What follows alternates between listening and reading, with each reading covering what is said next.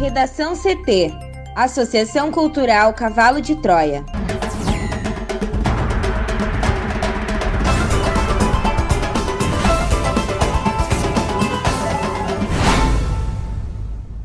Agora, no Redação CT. PM réu por matar sobrinho e forjar suicídio vai responder também por estupro em Porto Alegre. Com pandemia, PIB brasileiro tem queda de 9,7% no segundo trimestre. MP conclui investigação sobre suposta rachadinha de Flávio Bolsonaro. Governo propõe retomada gradual das aulas presenciais a partir de 8 de setembro, começando pela educação infantil no Rio Grande do Sul.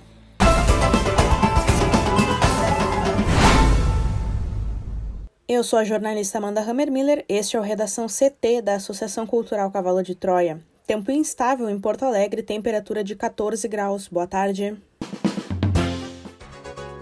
Mais uma vez, a chuva marca presença em praticamente todo o Rio Grande do Sul. Algumas regiões também registram queda de temperatura. Na capital, a máxima deve ser de 16 graus. A previsão do tempo completa daqui a pouco. E atenção para bloqueios na Avenida Protásio Alves, na esquina com a Cristiano Fischer, em Porto Alegre. Estão sendo realizadas obras na faixa central no sentido centro-bairro. O trânsito é intenso, mas flui. Também tem obra na Avenida Sertório, entre a Carneiro da Fontoura e Mena Barreto. O trecho registra lentidão no sentido bairro-centro.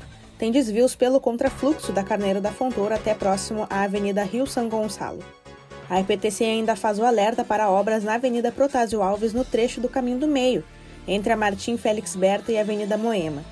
Hoje, por volta das 6 da manhã, um carro capotou na freeway entre Santo Antônio da Patrulha e Glorinha, no quilômetro 40, no sentido litoral capital. O motorista ficou ferido e foi levado ao hospital de Osório. PM réu por matar sobrinho e forjar suicídio vai responder também por estupro em Porto Alegre. A repórter Juliana Preto traz mais informações.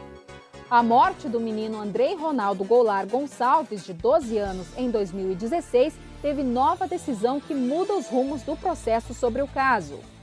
Inicialmente tratado como suicídio, o caso sofreu reviravolta no início de 2020, quando um oficial da reserva da Brigada Militar, tio do garoto, passou a responder pelo homicídio doloso com a acusação de ter forjado a cena do crime. Agora, a justiça também tornou o homem réu pela denúncia de estupro do menino. A nova decisão contra o tio, Jefferson Omiro Lopes Goulart, de 54 anos, que responde em liberdade, é da segunda Câmara Criminal do Tribunal de Justiça. Por três votos a zero, os desembargadores entenderam que havia indícios suficientes de autoria e prova para que ele responda pelo crime de estupro. Sobre a falta de perícia que comprovasse a violência sexual, a magistrada Rosaura Marques Borba disse que isso não impede a persecução penal, dada a possibilidade da ocorrência de ato libidinoso diverso da conjunção carnal, o qual, por vezes, não deixa vestígio. A desembargadora finalizou dizendo que a avaliação das provas deve ser feita durante o andamento do processo e que esta decisão, de maneira alguma, implica no julgamento antecipado da causa. Com pandemia, a PIB brasileiro tem queda de 9,7% no segundo trimestre. Atingida em cheio pelo coronavírus, a economia brasileira desabou no segundo trimestre. Entre abril e junho, o produto interno bruto teve tombo de 9,7% em relação aos três meses imediatamente anteriores. O resultado foi confirmado nesta terça-feira pelo Instituto Brasileiro de Geografia e Estatística. A retração é a maior da série histórica do IBGE, com dados a partir de 1996. Na comparação com o segundo trimestre de 2019, o tombo foi ainda maior, de 11,4%. Também é a maior contração da série nesse tipo de recorte. Com a baixa, a economia entra oficialmente em recessão. Períodos recessivos são caracterizados por dois trimestres consecutivos de queda na atividade. Entre janeiro e março, o PIB havia recuado 2,5% frente aos três meses imediatamente anteriores. A retração histórica era aguardada em razão das medidas de isolamento adotadas para conter a Covid-19. Na visão de analistas, a queda tende a marcar o fundo do poço para a economia nacional. A questão é saber qual será a velocidade da retomada dos negócios. Para o Redação CT, Juliana Preto. MP conclui investigação sobre suposta rachadinha de Flávio Bolsonaro. Juliana. A investigação sobre o suposto esquema de rachadinha no gabinete do senador Flávio Bolsonaro, do Partido Republicanos, quando ele era deputado estadual no Rio de Janeiro, foi concluída pelo Ministério Público do Estado nesta segunda-feira. A informação foi dada pela instituição. Agora, o MP do Rio vai decidir por denunciá-lo ou não. O filho do presidente Jair Bolsonaro foi investigado por peculato, lavagem de dinheiro e organização criminosa, em suposto esquema do qual faria parte seu então assessor parlamentar, Fabrício Queiroz, demitido em 2018, quando surgiram os primeiros indícios de irregularidade no gabinete de Flávio. Queiroz está em prisão domiciliar no Rio de Janeiro. Em nota, o MP do Rio informou que o Grupo de Atuação Especializada no Combate à Corrupção encaminhou ao Procurador-Geral de Justiça o procedimento criminal referente ao caso Flávio Bolsonaro, comunicando a conclusão das investigações. Por essa razão, os autos que estão sob sigilo foram remetidos à Subprocuradoria-Geral de Justiça de Assuntos Criminais e de Direitos Humanos para prosseguimento. Até julho, a investigação transcorria em primeira instância perante a 27ª Vara Criminal do Rio e era realizada pelo Grupo de Atuação Especializada, cujos integrantes poderiam denunciar Flávio à Justiça se considerassem existir indícios consistentes de crime.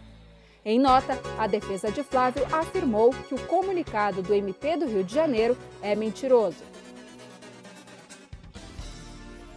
A mesa diretora da Câmara dos Deputados se reúne nesta terça-feira em conferência virtual para definir internamente a situação da deputada Flor de Lis, do PSD do Rio de Janeiro, denunciada pelo homicídio do marido, pastor Anderson do Carmo.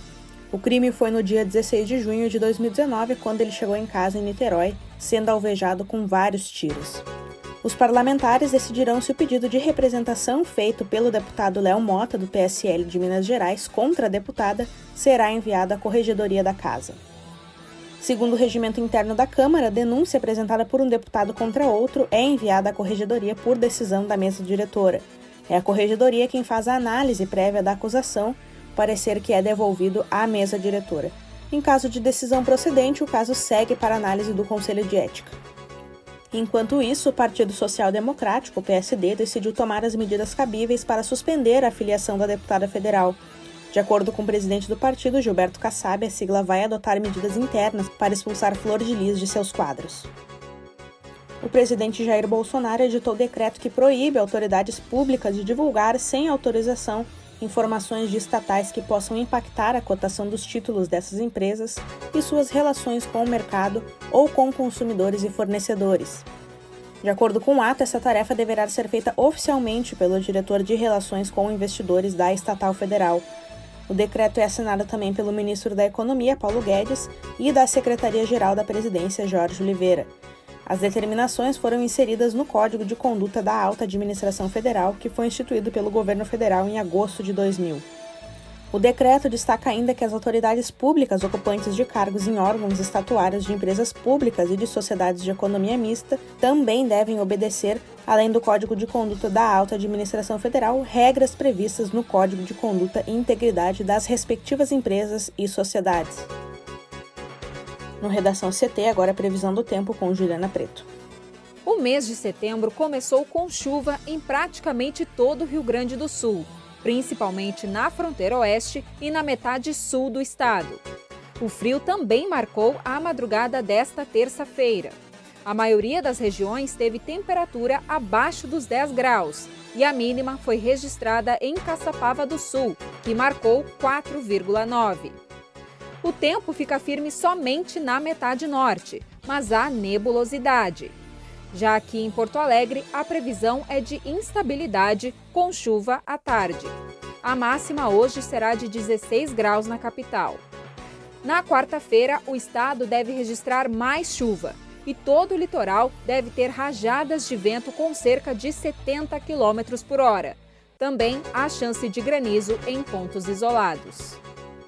Obrigada, Juliana. Vamos para o bloco de educação. O governo do estado apresentou nesta terça-feira o cronograma previsto para a retomada de aulas presenciais no Rio Grande do Sul. A ideia é retomar os encontros presenciais em setembro, de forma escalonada, concluindo o processo em novembro. As etapas começariam pela educação infantil, em 8 de setembro, passando pelo ensino médio e ensino superior, em 21 de setembro, e o ensino fundamental entre 28 de outubro, nos anos finais, e 12 de novembro, nos anos iniciais. A decisão em qualquer das datas propostas caberá aos municípios. O calendário foi detalhado pelo governo do estado durante reunião realizada na manhã de hoje com a FAMURS, o Ministério Público e o Tribunal de Contas do Estado. O primeiro cronograma apresentado pelo Estado, agora já descartado, previa a retomada de aulas a partir de ontem. Aquela proposta foi rejeitada por 94,6% dos prefeitos gaúchos. A partir daí, o governo do estado decidiu construir um cronograma prevendo um adiamento de até 15 dias do plano inicial.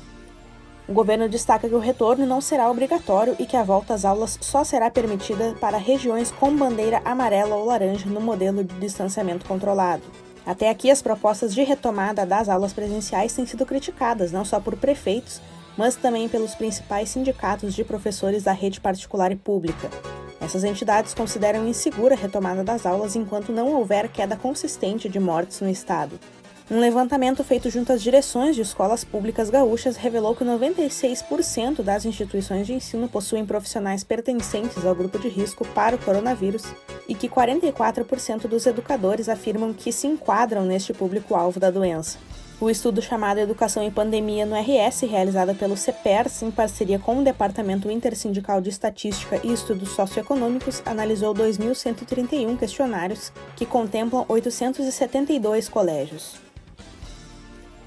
Redação CT. Apresentação Amanda Hammermiller. Colaboração Juliana Preto. Uma produção da Associação Cultural Cavalo de Troia com o apoio da Fundação Laro Campos e Marielle Franco. Próxima edição amanhã, a uma hora. Boa tarde.